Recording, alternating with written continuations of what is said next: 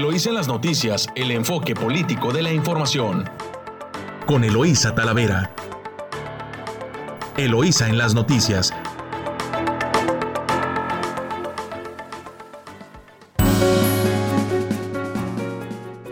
Muy buenos días, Ensenada. Les saluda Eloísa Talavera hoy jueves 24 de junio, transmitiendo directo desde nuestro estudio en nuestra estación y su estación favorita, Amor Mío, en 92.9 y a través de La Chula en San Quintín en el 98.3 de frecuencia modulada. Y bueno, hoy mucha información, iniciamos con mucha información. Pero antes les enviamos un saludo a quienes nos escuchan a lo largo de la costa del Pacífico, allá desde Tijuana, desde Rosarito, Ensenada y San Quintín. Eh, iniciamos con las noticias. Eh, fíjese que amanecemos con mucha información. Desafortunadamente, más violencia en el país, más violencia postelectoral, eh, inflación, así como lo dice el diario El Financiero. Y estaremos pues revisando todos los, los principales titulares de los diarios nacionales, así como eh, de los principales diarios y portales locales aquí en, en, la, región. Eh, y, eh, y, empezamos con los temas nacionales de su diario Reforma. Frenan por la Comisión de Federal de Electricidad ocho de cada diez proyectos de inversión y en su diario en el Universal. Eh, espionaje a periodistas es para amedrentarlos. Es de los titulares, comunicadores y activistas consideran grave que se use esta medida. El gobierno no espía ni a la prensa ni a la oposición. Eh, así respondió el vocero de la presidencia. Y también del Universal ven en Slim la disposición para llegar a un acuerdo sobre la línea 12 del metro. Eh, este tema pues sigue dando, sigue dando de, de qué hablar. Recuerde que después de este accidente en el que perdieron, en el que perdieron la vida 26, eh, más de 26 personas y, otras más resultaron heridas, eh, este, hubo un se realizó un peritaje eh, y, se, han estado dando, eh, informando sobre él, sin embargo, pues todavía no hay responsables. Y eh, por eso el presidente celebra que el empresario no busque pleitos legales o pedir recursos al gobierno federal y ve disposición en colaborar y llegar a un acuerdo sobre la línea 12 del, del metro. Y de su diario La Jornada, eh, repudio masivo en la ONU al bloqueo de Estados Unidos contra Cuba, así lo, titula la jornada. De su diario Milenio, cero narcocandidatos de Morena en Sinaloa, jura gobernador electo. Y también sin pleito, Slim colaborará en la rehabilitación de la línea 12 con López Obrador. De su diario Excelsior, a Aureoles le espera la cárcel, afirma Delgado. Quiere negociar impunidad, aseguran. El dirigente calificó como un acto desesperado la acusación del perredista referente a que Morena ganó la gobernatura gracias al narco. Y de su diario El Financiero anticipan en verano más turismo, pero menos ingreso. Y en el diario El Economista, inversión actual de rondas petroleras equivalen al 15% del total de los contratos. Y pandemia frena la vacunación básica. Al menos siete estados han dejado, se han dejado de, de aplicar casi dos millones de dosis en lo que va de este año, según información oficial recabada por Observatorio Mexicano de Vacunación, principalmente por escasez. Con el regreso a clases en puerta, aumenta el riesgo de contagio de algunas enfermedades como el sarampión, cuyo brote el año pasado no creció por el cierre de las escuelas, pero según la Organización Mundial de la Salud, en 2020 solo el 10% de los niños menores de un año recibieron el esquema completo de vacunación. Y bueno, pues estaremos viendo eh, más este, notas de orden eh, nacional. En, los principales diarios de el Estado, en Ensenada, vuelve Ensenada Violencia y Muertes, el titular de, de su diario El Vigía. En hechos ocurridos ayer por la tarde, dos hombres fueron eh, privados de la vida por desconocidos, uno por herida de arma y otro a balazos. Pues eh, así, así es como amanece nuestra ciudad. Y supera eh, de su diario El Mexicano más de un millón trescientos mil de baja californianos tienen esquemas completos de vacunación, supera Baja California la mitad de adultos inmunizados. Y esto es muy importante, se extiende un día más hasta el día de hoy jueves la vacunación con la, con la Johnson y Johnson que se ha estado aplicando a este grupo de jóvenes de 18 años en adelante y tal y a quien acuda a vacunarse es muy importante. Recuerde que Baja California está persiguiendo la meta de vacunación eh, para poder abrir la frontera. Y también estará el presidente anuncia, eh, anuncia gira por Baja California, el, presidente de la República estará en, en nuestro estado el viernes.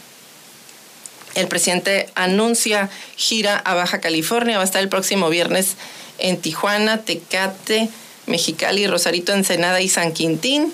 En su agenda, el presidente anunció que el programa de giras consiste en evaluar los programas que tiene en desarrollo, el programa fronterizos, eh, sobre todo este tema de la vacunación. Eh, en San Felipe estará viendo temas del Alto Golfo y, va, eh, y temas de pesca, la protección a especies en vías de extinción y también los temas de inseguridad, el apoyo a pescadores y, va a haber en Mexicali también todo en una evaluación de los programas eh, sociales. En, en, su gira por el Estado lo va a estar acompañando el secretario de Marina, la secretaria de Economía y todo el gabinete de Bienestar en una reunión en la que estarán evaluando en Mexicali todo lo que se está haciendo en Baja California y lo que viene hacia adelante. También informa que va a estar inaugurando instalaciones de la Guardia Nacional en Tecate, en Rosarito y en Ensenada. Y en San Quintín también va a estar eh, revisando el tema de la ampliación del hospital del IMSS, que estarán por allá también en San Quintín. Y mire, y es que no es para menos el tema del incremento de la violencia. Eh, Baja California está considerada como foco rojo, la entidad con la mayor tasa de homicidios del país y donde la situación de la seguridad pues sigue deteriorándose.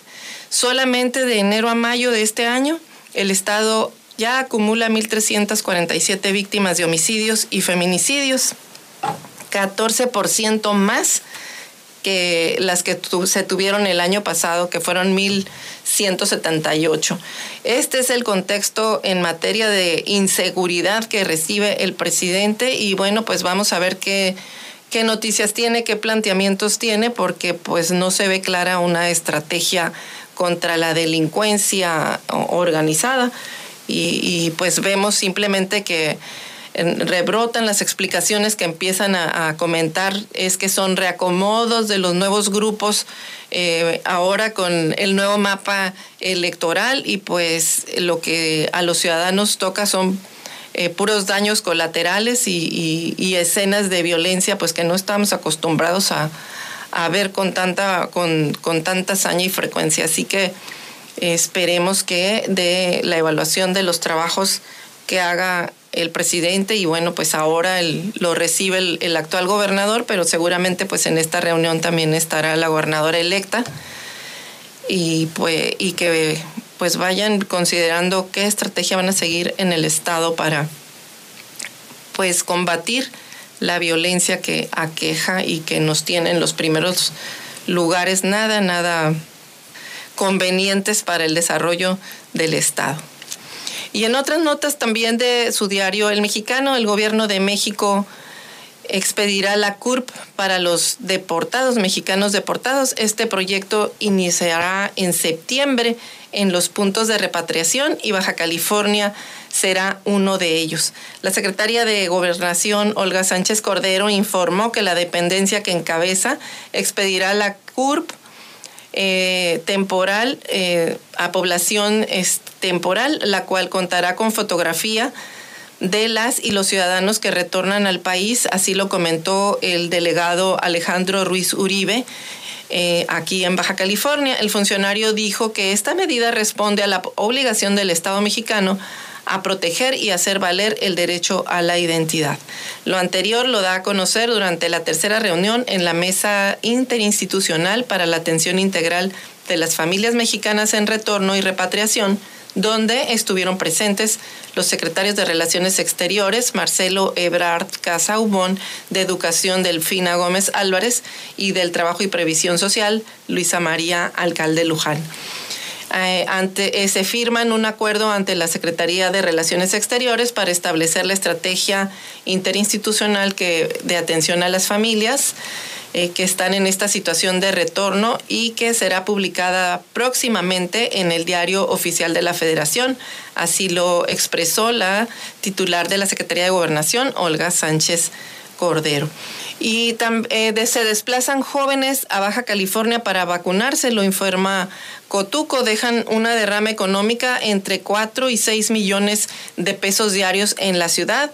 Cientos de jóvenes de otros estados de la República Mexicana se han desplazado hasta esta entidad fronteriza para vacunarse contra el COVID, el cual ha beneficiado pues a las aerolíneas y en general a la economía de la ciudad. Así lo informó el presidente del Comité de Turismo y Convenciones de Tijuana, Carlos Cruz Anchundia. Hasta aquí este primer avance de lo que estaremos revisando a lo largo de esta noticia. Agradecemos que nos escuche esta mañana aquí en 92.9. Amor mío, lo invitamos a un corte comercial y nos vemos en unos minutos. Estás escuchando Eloís en las noticias. Regresamos.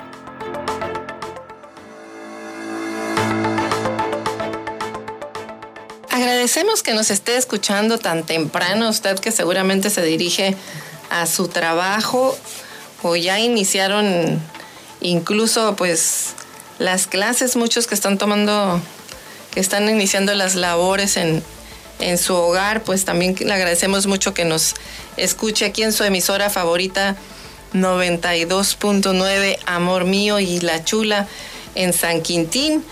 Eh, días con mucha información eh, y bueno, pues con la visita del presidente que tenemos este, este fin de semana, eh, a partir de mañana, vea, vamos a, a, ver pues que nuestro estado está en un contexto violento dentro de los estados con más violencia en el país, desafortunadamente, y bueno, esperemos que eh, nos tengan buenas noticias y sobre todo eh, alguna, planteen alguna estrategia que se note, que se sienta que sí resuelve el tema de la violencia, porque pues está, está feo el asunto. Fíjese usted aquí en, en Ensenada amanecemos con hechos violentos también en las, en las, eh, con hechos violentos que ocurrieron la tarde de ayer eh, con 20 minutos de diferencia estos dos eventos donde pierden la vida dos personas eh, y pues no se sabe nadie, no, hay detenidos y pues simplemente pues van acrecentando la desconfianza, la desconfianza y la falta de seguridad en, en, en, nuestro, en nuestro municipio. Y bueno, pues aunque haya noticias este, que son positivas, como el hecho de que le entregan 50 trajes de bomberos donados por, por la empresa Energía Costa Azul a los bomberos municipales, pues se opacan este tipo de acciones con otras que eh, nos recuerdan que no estamos seguros en nuestro estado, pero en, en, el país tampoco, y pues no, no vemos, no se ve, no se vislumbra eh, una claridad en cuanto a las acciones que se estén tomando para mitigar la violencia en nuestro municipio y en, en nuestro estado. y realizó su, su sorteo CETIS. Fíjese, fíjese que ya tenemos nuevas millonarias aquí en, en el estado y pues mencionan a Zaira y Hillary e Ilse que se llevaron pues se llevaron el total de los 28 millones de pesos por el primero, segundo y tercer premio con el en el 87 sorteo magno de la Universidad Autónoma de Baja California. La lista oficial de ganadores la publicarán el próximo domingo 27 de junio para que pues no deje de revisar si fue de los afortunados que compró boleto y que salió sorteado. Y surgen, eh, eh, fíjese nada más, este, en Tijuana, eh, el premio, el primer premio, un cheque por 22 millones de pesos fue para Zaira de Tijuana, quien compró el boleto 161.320 y ella fue la afortunada ganadora. Y el segundo premio, un cheque por 5 millones de pesos, también fue para Tijuana. Este, en este caso fue Hillary, con el boleto 177.232. Y el tercer premio, un cheque por un millón de pesos, lo ganó Ilse de Mexicali al salir en la tómbola su número con el 237.941. Pues ahí están eh, los premiados y pues muchas felicidades a, a, todos los organizadores de, pues al patronato de la universidad que organizó este evento y pues a quienes compraron boletos y felicidades a los que, a los que salieron sorteados. Y también aquí eh, de su diario, de su diario El Vigía, abre convocatoria la Escuela de Enfermería del IMSS. Esta es una nota de Carla Padilla para que enfermeros del nivel técnico se profesionalicen en su actividad y obtengan el título de licenciatura. La Escuela de Enfermería del Instituto Mexicano del Seguro Social en Tijuana abrió su convocatoria dirigida a técnicos de esta disciplina. Erika Yasmín Robles Saavedra, quien es directora de la escuela, explicó que el plan de estudios contempla la modalidad a distancia o en línea y se, confirma, eh, se conforma por 41 asignaturas que suman 391 créditos. Ofrecen la ventaja de revalidación de 12 materias de su certificado de enfermería de nivel técnico. El programa está conformado por materias que permiten al alumno entender el cuidado como objeto de estudio de la disciplina a la salud como un fenómeno histórico, social y el entorno interno y externo como, como condicionantes interactivos de la salud. Menciona que el programa está estructurado para ofrecer a los alumnos conocimientos y habilidades prácticas referentes a cada una de las etapas que integran el proceso de la enfermedad.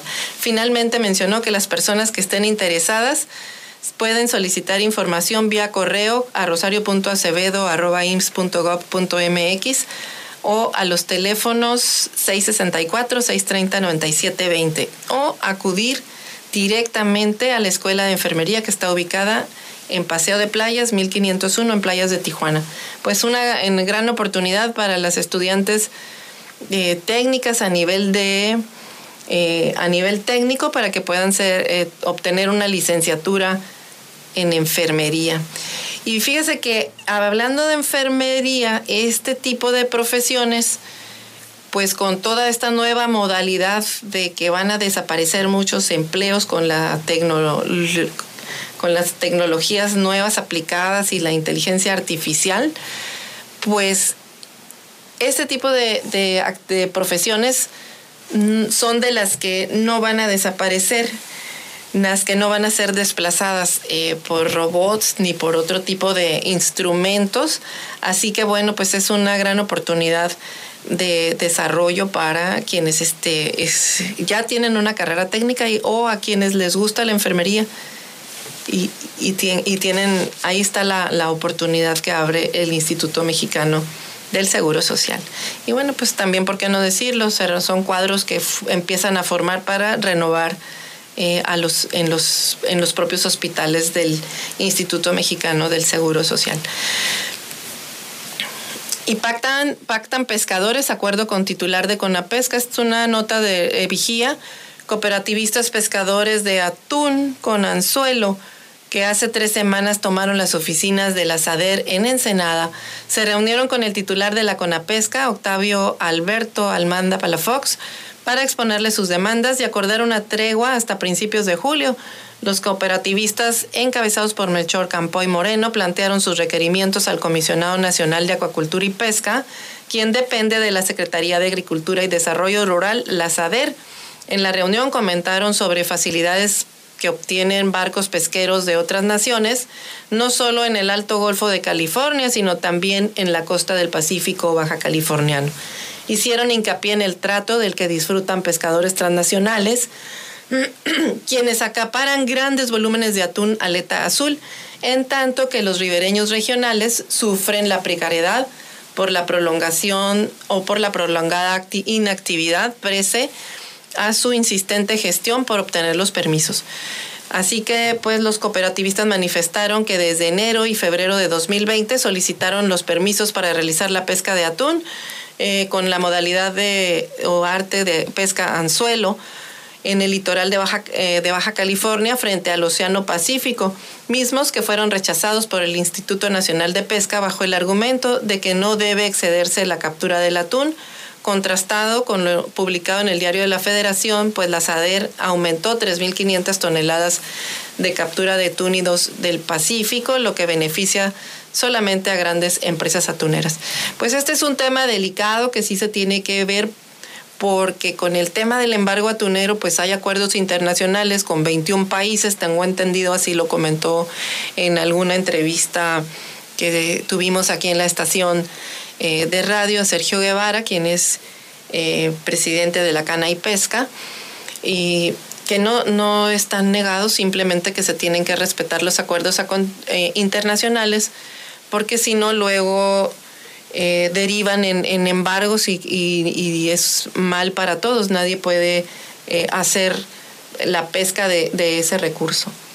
Algo similar como lo que ocurre con las pesquerías del camarón, que ahorita está cerrado porque por muchas razones tanto la autoridad como quienes pescan dejaron de, supervisar los compromisos que se tenían y pues a la hora de las evaluaciones eh, cierran la, la eh, nos, nos declaran embargo atún, embargo en la pesquería del camarón y ahora pues no pueden exportar y eso pues afecta a todos, a todos los que se dedican a la pesca y la explotación de, ese recurso. Así que pues eh, enhorabuena que hayan llegado a un acuerdo y que eh, se, respete pues los cupos pesqueros que están establecidos ya este, previamente. Y en, otra, en otras noticias, eh, reforzarán el programa del Parque La Lagunita en julio se emitirá, emitiría la declaratoria que oficializará la creación de la primera área natural protegida estatal de Baja California, que será el Parque Arroyo San Miguel, y continúan los trabajos para que la lagunita pueda tener ese mismo tipo de declaratoria de protección. José Carmelo Zavala Álvarez, subsecretario de Desarrollo Sustentable de la Secretaría de Economía, eh, sustentable y turismo, es que son triple secretaría en una, está muy largo el nombre, informó que lo, lo anterior y señaló que para concluir los trabajos técnicos, el plan de manejo y el andador de la lagunita se van a destinar 1.5 millones de pesos de una donación de Energía Costa Azul. Falta concluir los estudios técnicos y cerrar negociaciones con los copropietarios de los predios colindantes de la lagunita y de ahí se pasaría al proceso de declaratoria. En el caso de que en el caso del parque Arroyo San Miguel que se encuentra prácticamente en su etapa final, ya y también reconoció que si bien la propuesta y petición de la creación del área estatal protegida de la lagunita lleva ya muchos años, diversas circunstancias pues han impedido que esto se pudiera realizar, pero no han abandonado ese proyecto. Así que si concluyendo uno, eh, pues continúan con el otro. Y bueno, eso es, es muy importante porque esa, esa lagunita pues ha tenido muchas asociaciones civiles que están al pendiente y grupos ecologistas que están al pendiente de su protección y ha, sí ha derivado en un camino largo para que se determine, se denomine como zona estatal como zona protegida, pero en las leyes estatales. Así que, pues buenas noticias eh, para la zona, para la zona de protección y pues para el trabajo que han venido realizando muchos, muchas asociaciones, eh, eh, no solo de Ensenada, sino internacionales también, que están protegiendo pues a este tipo de a este tipo de, de zonas naturales. Y eh, también se informa que la aportación de 7 millones de pesos realizados por Energía Costa Azul se repartirá en 1.5 millones para la lagunita, se aplicarán 2.5 millones para el Jardín Botánico Cumiay, 3 millones de apoyo al programa del cóndor californiano que se realiza en la Sierra de San Pedro Mártir.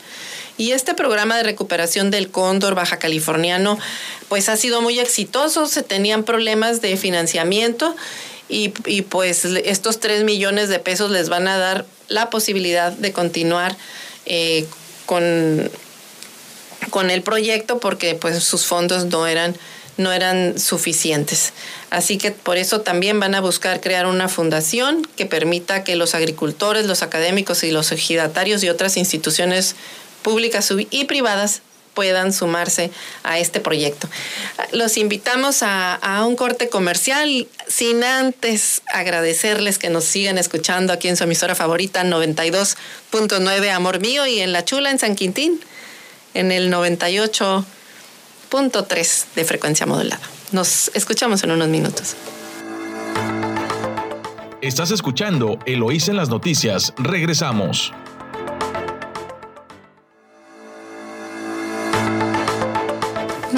muchas gracias por escuchar a su emisora favorita 929, amor mío. Regresamos con más información. Y mire, este jueves, este jueves continuará la vacunación.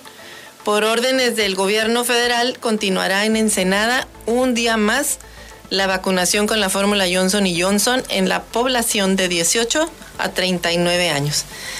Ah, lo comentamos de la nota de Gerardo Sánchez del Vigía, en este, para este miércoles, que ayer, se vacunaron alrededor de 120 mil personas de este grupo de edades de 18 a 39 años, de acuerdo con el censo de INEGI. Eh, en este municipio, este grupo es de 126 mil hombres y mujeres. Ezequiel Gutiérrez Heredia, delegado de la Secretaría del Bienestar del gobierno federal en Ensenada señaló que la vacunación continuará este jueves en espera de que ninguno de los, de los y las ensenadenses que estén en este grupo de edad pues quede sin aplicarse el biológico. Destaca que Ensenada sería el primer municipio en todo el país en tener a la mayor parte de su población adulta ya vacunada, ya que Tijuana y Mexicali por diversas razones pues los porcentajes de vacunación no han sido tan altos y por ello han tenido que instrumentar distintas estrategias para llegar a más población. Resaltan la civilidad y la participación de la ciudadanía porteña, pues en ninguno de los centros o en los días de vacunación se registraron incidentes de gravedad y prevaleció el orden y la disciplina de quienes acudieron a, vacunarse. También eh, la disponibilidad y la eficiencia de diferentes funcionarios federales, estatales y municipales que han colaborado en la participación de esta tarea. También agregó el funcionario que en las diferentes etapas de vacunación de los distintos rangos de edad siempre hubo una actitud positiva que señaló el apoyo de la Secretaría de Marina.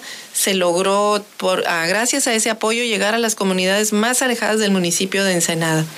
Y de vuelta, a usted que nos escucha, está el exhorto a todas aquellas personas mayores de edad que no hayan acudido a vacunarse, a que acudan a hacerlo, pues este jueves, el día de hoy, tentativamente pudiera ser el último día para que lo realice. Y la ventaja es que solamente es una vacuna, no necesitan dos dosis, así que este, pues ahí está el llamado para que si usted no se ha vacunado o tiene algún familiar, amigo que no lo ha hecho, ahí está la oportunidad de hacerlo. Y, en, el mismo orden del tema de las vacunas, eh, fíjese que dice que tienen jóvenes mejor respuesta inmunológica. Lo comentamos de la nota de Carla Padilla.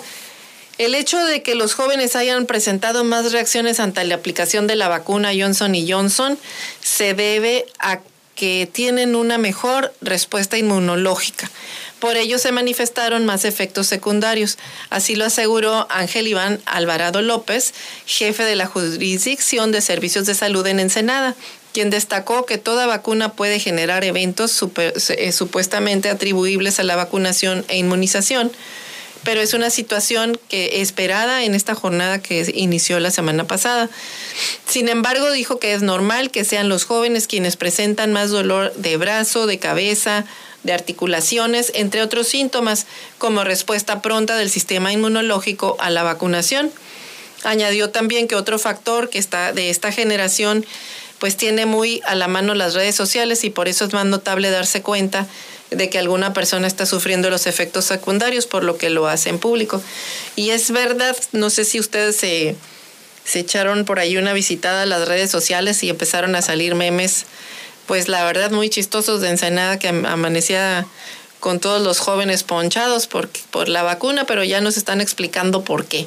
Porque pues tienen su sistema inmunológico nuevecito, jóvenes, y entonces esa es la razón de que respondan a las primeras de cambio con mucha intensidad. Eh, se empieza a ver también el fenómeno que pareciera que a todos les está pasando algo cuando en realidad no lo es, pero esto es porque pues hay mucha información en las redes. También comenta Alvarado López que en los eventos eh, que han ocurrido en Ensenada han sido autolimitados, es decir, son situaciones que se resuelven en la primera o segunda hora de haber ocurrido los síntomas, o a más tardar en dos días eh, si hay eh, casos de dolor de brazo, de cabeza o incluso fiebre, que con medicación básica, buena hidratación y reposo desaparecen. De más de 120 mil personas que recibieron el biológico de Johnson Johnson en Ensenada, menos del 1% han presentado efectos adversos graves durante los siete días de las jornadas, así lo mencionó, y que no han sido eh, ni 120 los casos reportados en los tres sitios de vacunación masiva en los que destaca la hipertensión, es decir, que el paciente se le baje la presión, hipotensión, perdón. Eh, pues así, así este, el tema de la vacuna, así que recuerde usted que nos está escuchando, pues eh, darse una escapadita a vacunarse vale la pena. Acuérdese que primero es la vida, la salud, y si no tenemos salud, pues no existe todo lo demás. Así que pues ahí está, ahí está la invitación para que acudamos los que faltan de vacunarse. Y en el eh, ofrecen porteños capacitación nacional en temas pesqueros. En el cierre de la campaña nacional de capacitación en buenas prácticas de manufactura en el procesamiento de productos acuícolas y pesqueros, Stephen Martínez Guerrero, director del Centro de Investigación y Desarrollo Costero, expuso sobre la adecuada cadena de, producción y comercialización en ese sector. La reunión se realizó en Tamaulipas, fue presidida por el, el secretario de Pesca de esa entidad, Antonio Garza de Ita, quien acudió con la representación del mandatario estatal. El objetivo de esta capacitación fue desarrollar habilidades, implementación del sistema HAP y la identificación de riesgos pesqueros y acuícolas. En la exposición de Martínez Guerrero se abordó el adecuado desarrollo de su cadena de producción, la inocuidad de, alimentaria, procesamientos estándar de operaciones sanitarias, procesos y controles y programas de capacitación y verificación, así como la realización de diagnósticos de las condiciones que les permitirán trabajar de una forma adecuada y vender productos a sus consumidores. Pues ahí está también la experiencia eh, baja californiana, pues poniéndose a disposición en el país. Y eh, en una, eh, aquí en, en, la nota política del Vigía, en lenta reducción, en el, en, comentan sobre el rezago educativo, que es una de las carencias sociales que menos se ha reducido en México en las últimas tres décadas. Es, esta es eh, una nota que advierte el Consejo Nacional de Evaluación de la Política de Desarrollo Social del Coneval eh, Coneval da a conocer los cambios en la evolución de las carencias sociales entre 1990 y 2020. Según el reporte, aunque se observó un mejoramiento en todos los indicadores, la población en rezago educativo pasó de 26.6% a 17.3% en ese periodo. Lo anterior indicó presenta, representa una reducción de 9.3 puntos porcentuales, lo que convierte en una de las carencias que menos ha disminuido. De acuerdo con el organismo, la mayoría de las entidades presentaron un comportamiento similar en el periodo, a excepción de Baja California, que registró un aumento de 0.9% al pasar de 13.9 a 14.8%. El Coneval informó que la carencia por acceso a la salud presentó una disminución a nivel nacional de 37.2% entre el 2000 y el 2020. Y para este año las entidades que destacan por tener el porcentaje más bajo fueron Baja California Sur con 11.4%, Chihuahua con 12%, y Colima con 12.3%. Pues ahí está un primer análisis que eh, se presenta que de, por parte de, de Coneval. Eh, lo hacen cada 10 años aproximadamente y bueno, pues ahí empezaremos a ver este tipo de, de resultados. Y también eh, en su, su diario en Vigía, Baja California menciona es el santuario de los migrantes mexicanos y el Valle de San Quintín, el ejemplo más claro, pues la mayoría de sus habitantes son jornaleros eh, indígenas oriundos de Oaxaca, de Michoacán, Guerrero y Chiapas, quienes en la zona sur de esta entidad fronteriza pues obtienen mejor salario que en sus lugares de origen y lo mismo ocurre con los trabajadores del magisterio porque pues aquí son eh, muy bien pagados en comparación con lo que percibe un docente en el centro sureste del país. Sin embargo, pues esta población requiere de un lugar digno donde vivir, así como recibir atención médica y servicios básicos como suministro de agua, seguridad alumbrado y espacios de esparcimiento, condiciones pues que no reciben en los estados, pero que aquí sí exigen. No obstante, en América Latina y el Caribe, uno de los tres países con mayor desigualdad salarial, pues es México, donde el porcentaje de menor población concentra los mayores ingresos. Estos son datos de acuerdo a los informes de Naciones Unidas. El informe nacional, el informe regional de Desarrollo Humano del Programa de Naciones Unidas destaca que con la pandemia de COVID-19 se vinieron a profundizar las ya de por sí desigualdades de la zona. Son indicadores muy reveladores la desigualdad salarial y la concentración de ingresos por parte de las personas más ricas.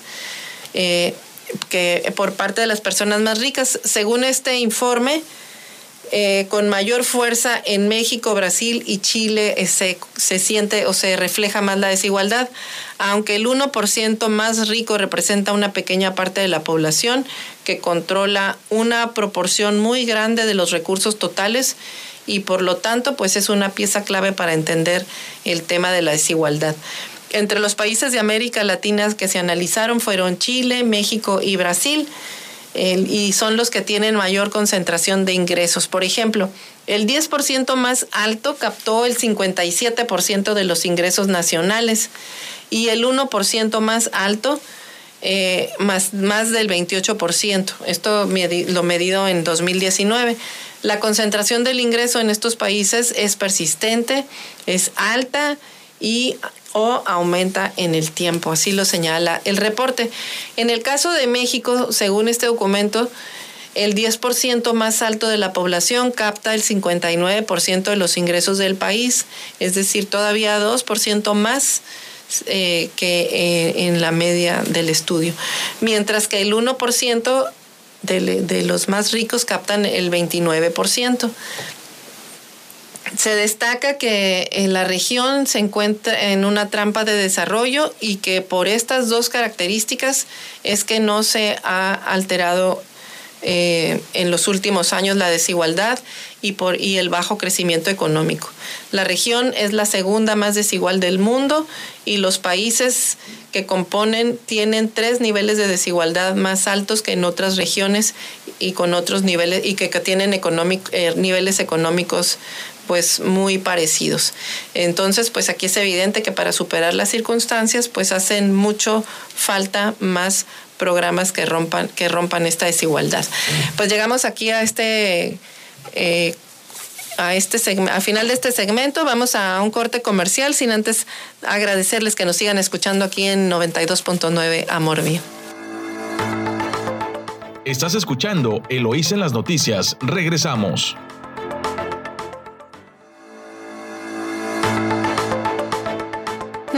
Muchas gracias por escuchar a su emisora favorita 92.9 Amor Mío. Regresamos con más información eh, local. En riesgo de colapsar la carretera en el Sausal, un tramo de aproximadamente 40 metros de largo en la transpeninsular está a punto de transformarse en socavón tras un derrumbe que no ha sido reparado en décadas. Y de nueva cuenta tiene que ver con esto que construyen una obra y es como si la obra fuera eterna, no hay programas de mantenimiento. Y así es como a veces vamos viendo que socavones o barandales de puentes o puentes que se derrumban y hasta que no se derrumban y a veces pues no solo es el derrumbe y la pérdida material, sino a veces hasta puede haber eh, pérdidas humanas. Por un derrumbe que no ha sido reparado en décadas, está a punto de transformarse un socavón en la carretera transpeninsular, a la altura del kilómetro 105 de la delegación del Sausal de Rodríguez. Se trata de un tramo de aproximadamente 40 metros de largo que se ubica como referencia eh, a la altura de, de, las rosas, donde, no puede, donde puede observarse el agrietamiento del asfalto sobre el acotamiento. Y esto, fíjese que lo denunciaron este, las personas que corren o transitan a pie porque ya no hay espacio para que circulen los carros y, usted pase caminando porque está el riesgo latente ahí debido a que ese, en ese precipicio está más cerca a la vialidad, se dificulta el paso a los peatones y ciclistas, sobre todo durante la noche, pues en esa acera es, en específico pues no hay, no hay alumbrado público. Eh, y, lo empezaron a denunciar numerosos grupos sociales y los usuarios y señalaron la, peligrosidad del derrumbe en ese desnivel por la afluencia de vehículos y sobre todo vehículos que pesados que transitan eh, por, esa, por esa carretera que entran y salen del puerto. Y como consecuencia de esta publicación, al parecer el gobierno municipal instaló una serie de postes color naranja delimitadores para advertir a la ciudadanía y además este con dos montones de tierra fue cerrado el paso a la orilla de la carretera. Así que si usted tenía pensado transitar por ahí en bicicleta o, a pie, pues va a tener seguramente que ser por la acera del otro carril porque ahí está, está cerrado y eh, esperan derrama económica de alrededor de 30 millones de pesos este fin de semana. Esta es nota del vigía de Luis Ramírez, de Luis Miguel Ramírez, comenta que por diversos eventos turísticos que se realizarán este fin de semana se podrían generar eh, una derrama económica de alrededor de 1.5 millones de dólares, aproximadamente 30 millones de pesos. Eh, lo proyectó el gobierno municipal. estén en puerta pues el paseo ciclista Rosarito Ensenada, eh, para el que se espera la participación de 5.000 personas en distintas de distintas partes del país, Estados Unidos, Colombia, China y España. Afirmó que se incrementó eh, también eh, los ingresos en beneficio de comerciantes y prestadores de servicios, pues el gasto promedio por ciclista es de 100 dólares, a lo que se suman dos o tres acompañantes eh, pues la afluencia estimada para este evento eh, eh, se redondea alrededor de las 15 mil personas. Y con la finalidad de mantener el semáforo epidemiológico en color verde, en este paseo se aplicarán todos los protocolos sanitarios para prevenir cadenas de contagio por el virus SARS-CoV-2 entre participantes, acompañantes del staff y población en general. Eh, por eso, eh, la directora de Desarrollo Económico del municipio eh, dice que la capacidad hotelera estará al 80% por este evento ciclista, pero también hacen un exhorto a la población para que no bajen la guardia, sobre todo en la aplicación de protocolos. Es de los primeros eventos ahora sí que masivos que vamos a tener en el municipio y pues para continuar con la economía eh, restableciéndose en esta nueva normalidad, pues a respetar, a respetar las pues las medidas sanitarias que tanto nos vienen recalcando, pero que no se nos deben de olvidar ni tampoco debemos de, relajarlas también. Y en más información, eh, registra Colonia 89 casos de riqueza. Autoridades sanitarias de Ensenada ya realizan acciones para tratar de mitigar el brote de esta enfermedad que se produce por la mordedura de la garrapata. Y pues es verano, recuerde usted que eh, en la tierra se, se reproducen muchos estos tipos de insectos, pulgas y garrapatas, pero desafortunadamente pues a través de luego de las mascotas eh, se, transmite esta enfermedad al humano y, pues ocasiona en, en, muchas ocasiones la muerte. Y en estas colonias pues han estado eh, atendiendo eh, a través del, gobierno municipal y de, los, y de los servicios de salud jornadas para capturar este perros en situación de calle, eh, descacharrización de patios traseros y sobre todo eh, eh, con la limpieza de cacharros, pues lo que hacen es que además de atender el tema de la riqueza, pues que disminuyan los criaderos de los moscos que transmiten el Zika, dengue y chikungunya. Ah, no podemos olvidar que estos vectores, estos, estos moscos que no teníamos aquí porque son de zonas tropicales, pues ya llegaron y llegaron para quedarse. Así que pues eh, hay que mantener los patios listos, limpios y sobre todo no tener recipientes que, que almacenen agua descubiertos, pues porque ahí los moscos son los que van y depositan sus huevecillos y, comienza la, reproducción. Y en notas de, de Valle de San Quintín, tratan de extorsionar a comerciantes en San Quintín, personas ajenas al, Consejo Municipal Fundacional de San Quintín se acercaron, eh, fíjese usted, a microempresarios del municipio para intentar cobrarles una revalidación de permisos. Los afectados se acercaron a las oficinas del Consejo Municipal Fundacional en donde se descubrió que tales personajes pues ni siquiera pertenecen a la dependencia. Así que para que esté pues allá nuestros amigos de San Quintín, eh, muy ojo de chícharo porque pues siempre se le ocurren se le ocurren maldades a las personas este, que andan buscando cómo hacer daño. Y mire, también en el Valle de San Quintín van a tener un sábado cultural.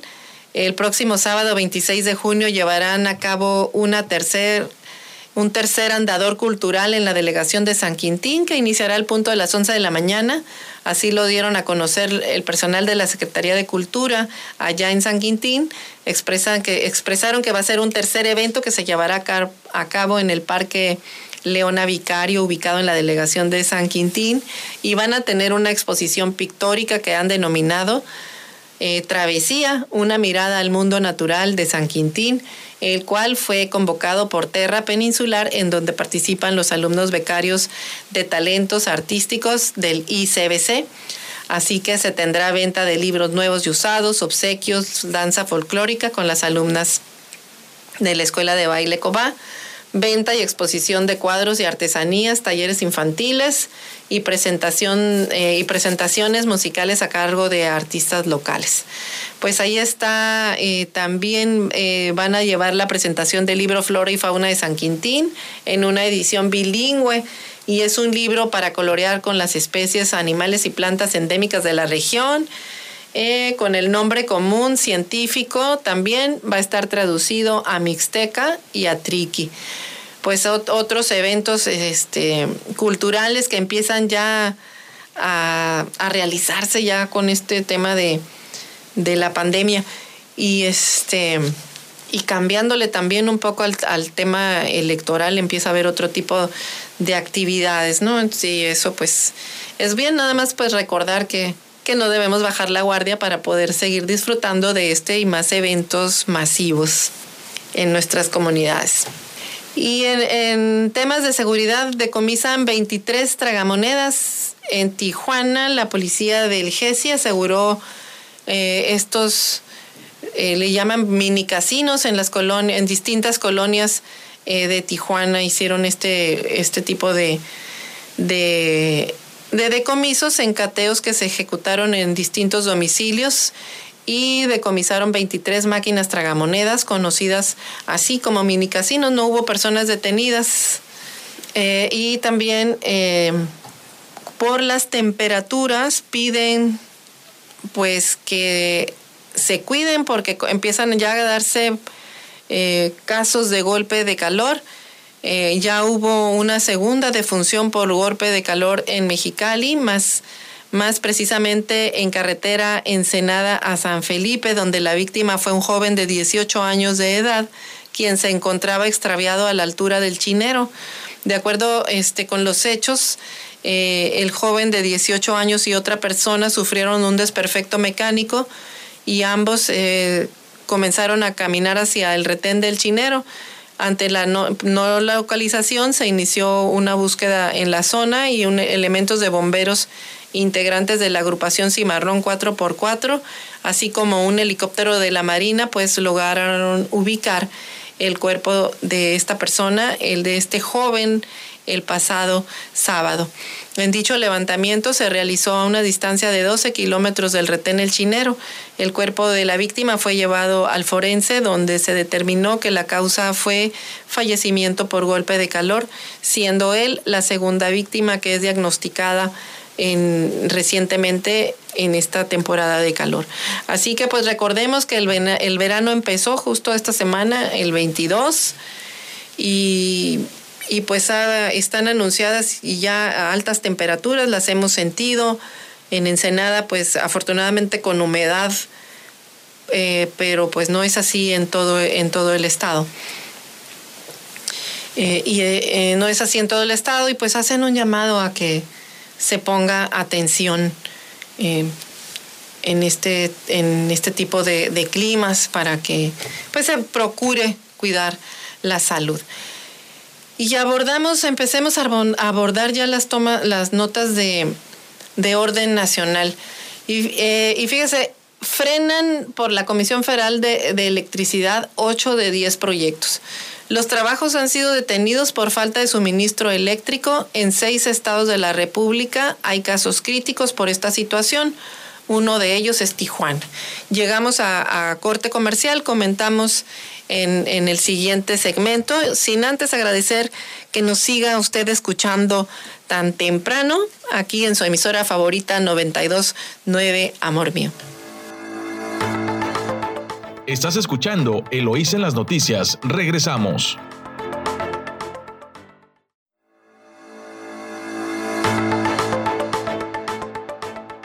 Agradecemos que nos siga escuchando aquí en su emisora favorita 929 Amor Mío y La Chula en San Quintín en 98.3 de frecuencia modulada también. En saludo pues allá que muchos inician muchísimo más temprano eh, las labores del campo, pues también este, muchos saludos a todos, a los trabajadores y trabajadores madrugadores de, nuestro, de nuestros municipios. Y comentaba, fíjese que frena, las frenan por la Comisión Federal de, de Electricidad 8 de cada 10 proyectos y frenan porque por falta del suministro eléctrico. En seis estados de la República se tienen casos críticos por esta situación, pero nos interesa mucho uno de ellos, pues que es en Tijuana, ¿verdad? Y es que en Querétaro, eh, y es que eh, por falta de suministro por parte de la Comisión Federal de Electricidad, otros padecen eh, por un abasto insuficiente. En Querétaro, Guanajuato, Tijuana, Zapopan, Saltillo y Piedras Negras, se tienen varios casos críticos por esta situación. Así lo denunció Claudia Ávila, que es directora general de la Asociación Mexicana de Parques Industriales Privados.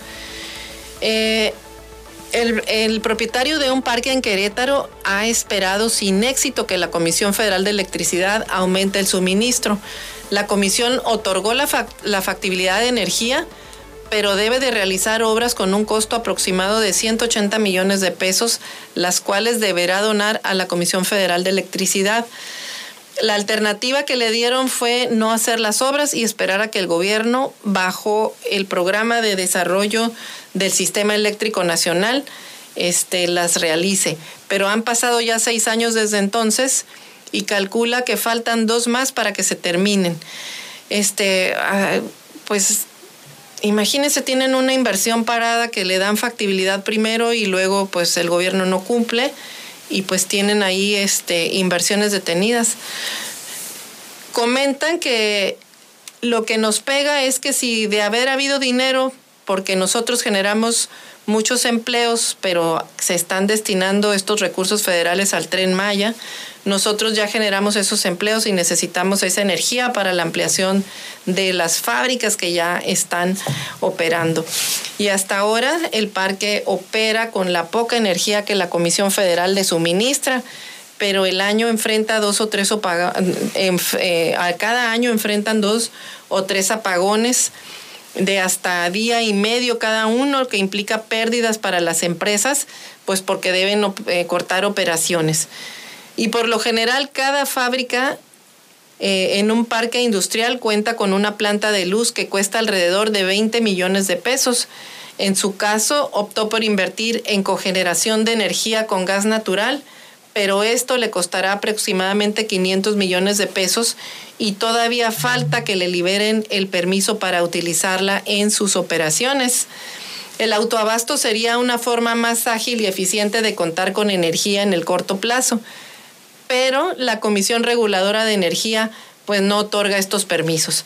Pedro Valdés, director general de Escala, empresa de gestión de proyectos inmobiliarios, mencionó que este problema obedece a la falta de inversión de la red de suministro de la Comisión Federal de Electricidad.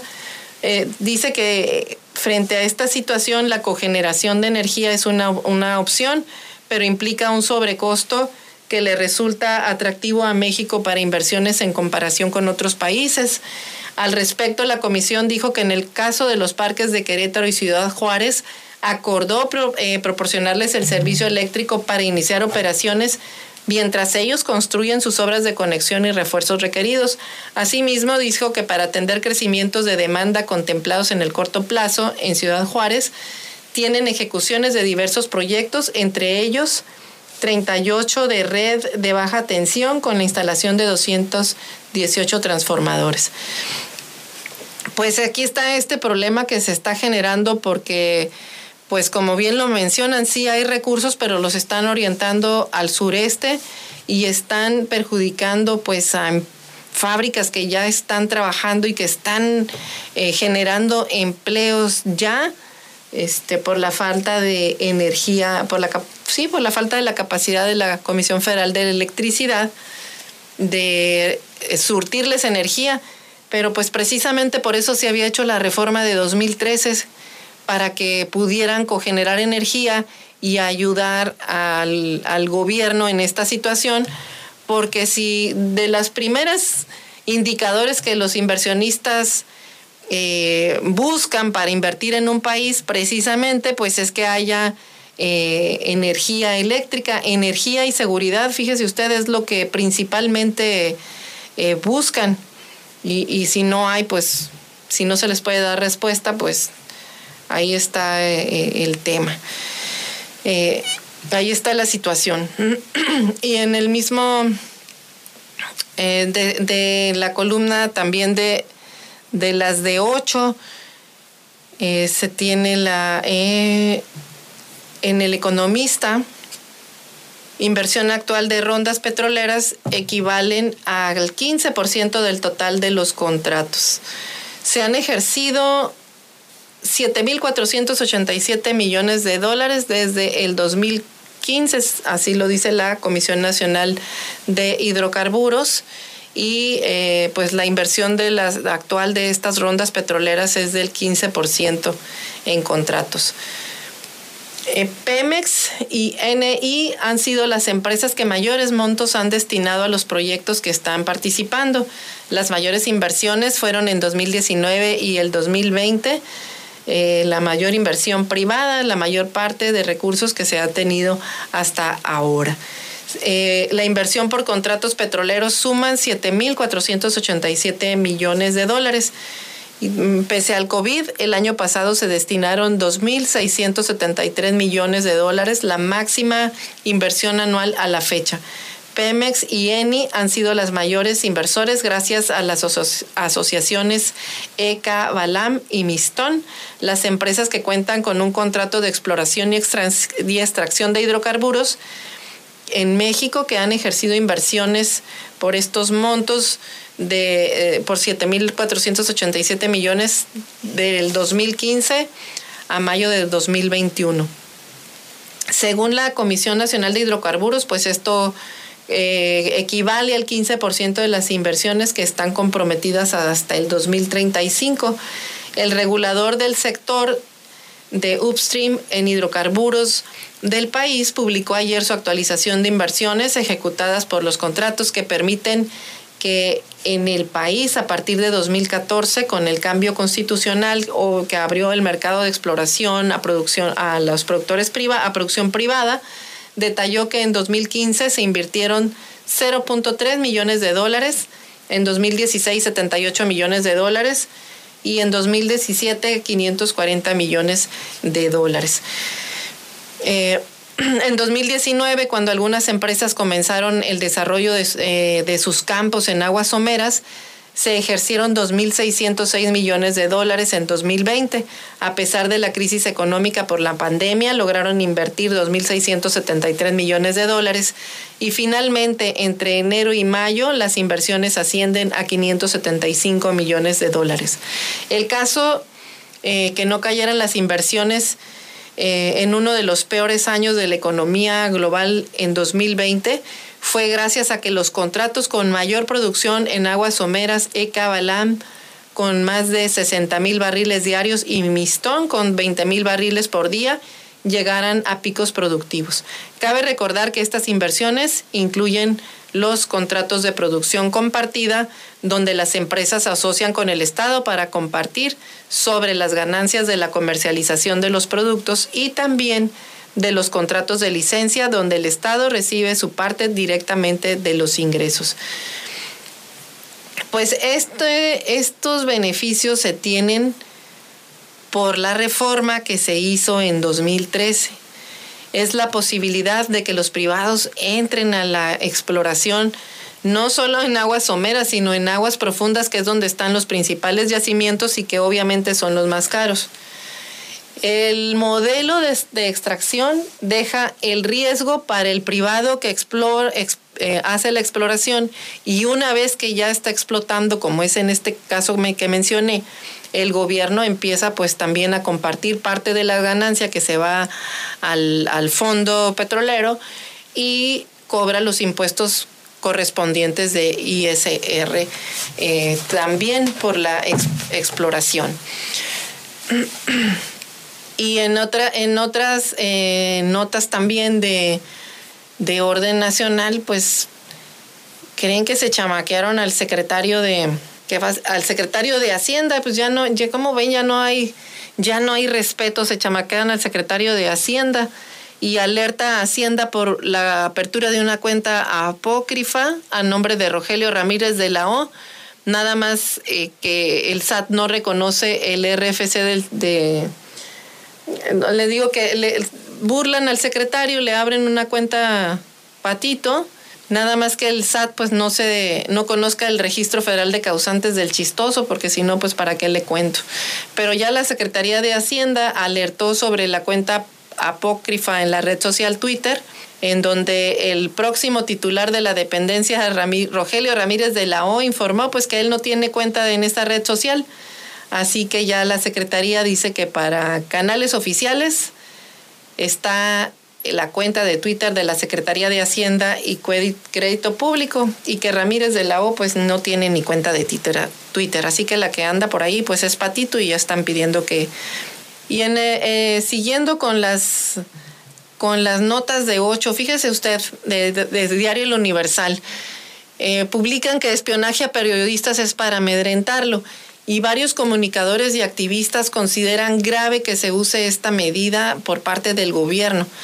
sin embargo, el gobierno dice que no espía ni a la prensa ni a la oposición. Así lo mencionó el vocero presidencial. Sin embargo, varios periodistas y columnistas defensores de derechos humanos advirtieron que las acciones de espionaje desde áreas de seguridad civil y militar del gobierno del presidente de la República contra, contra comunicadores críticos de la 4T buscan mermar su trabajo, presionarlos, amedrentarlos e intimidarlos. Consideraron que, al igual que el gobierno federal ha utilizado a las instituciones del Estado contra políticos, ahora lo hace contra informadores. El columnista Javier Tejado, donde denunció que el subsecretario de Seguridad, Ricardo Mejía, ordenó espiar a columnistas. El periodista Raimundo Riva Palacio informó que desde Palacio Nacional se solicitó al Centro Nacional de Inteligencia investigar a Carlos Loret, a Héctor de Mauleón, a Mario Maldonado y a Salvador García Soto. El vocero de la presidencia, Jesús Ramírez, rechazó que, eh, rechazó que este se realice, que este realice espionaje. En un informe, el Instituto de Reuters señala que los medios de comunicación en México afrontan ataques de un presidente populista que los acusa de una cobertura injusta. Pues ahí está la denuncia de, de, los columnistas y defensores que acusan al gobierno del presidente de la República de buscar mermar su trabajo periodístico, presionar y amedrentar eh, su trabajo. Pues se deslinda la presidencia a través del vocero, incluso este fue un tema hoy en la conferencia mañanera del, presidente. Este, y eh, eh, incluso dijo que, que, iba a abrir una sección de las, de las noticias fake. Dice que esta es una nota fake, pero pues ya este, está haciendo mucho, pues mucho ruido internacional y pues veremos lo que lo, el desenlace que tiene, porque sí es una situación muy delicado. Este, esto pone en alerta a los, a los comunicadores eh, por el acoso.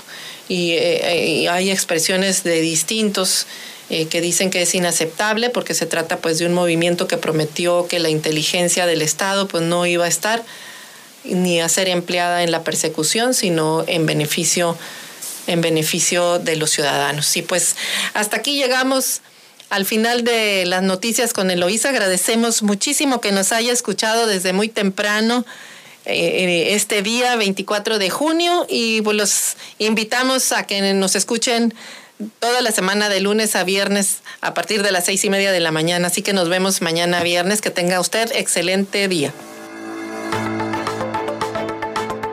Eloísa en las noticias, el enfoque político de la información. Sintonízanos todas las mañanas de lunes a viernes a las seis y media en Amor Mío 92.9 FM y La Chula 98.3 FM. Visítanos en eloísenlasnoticias.com.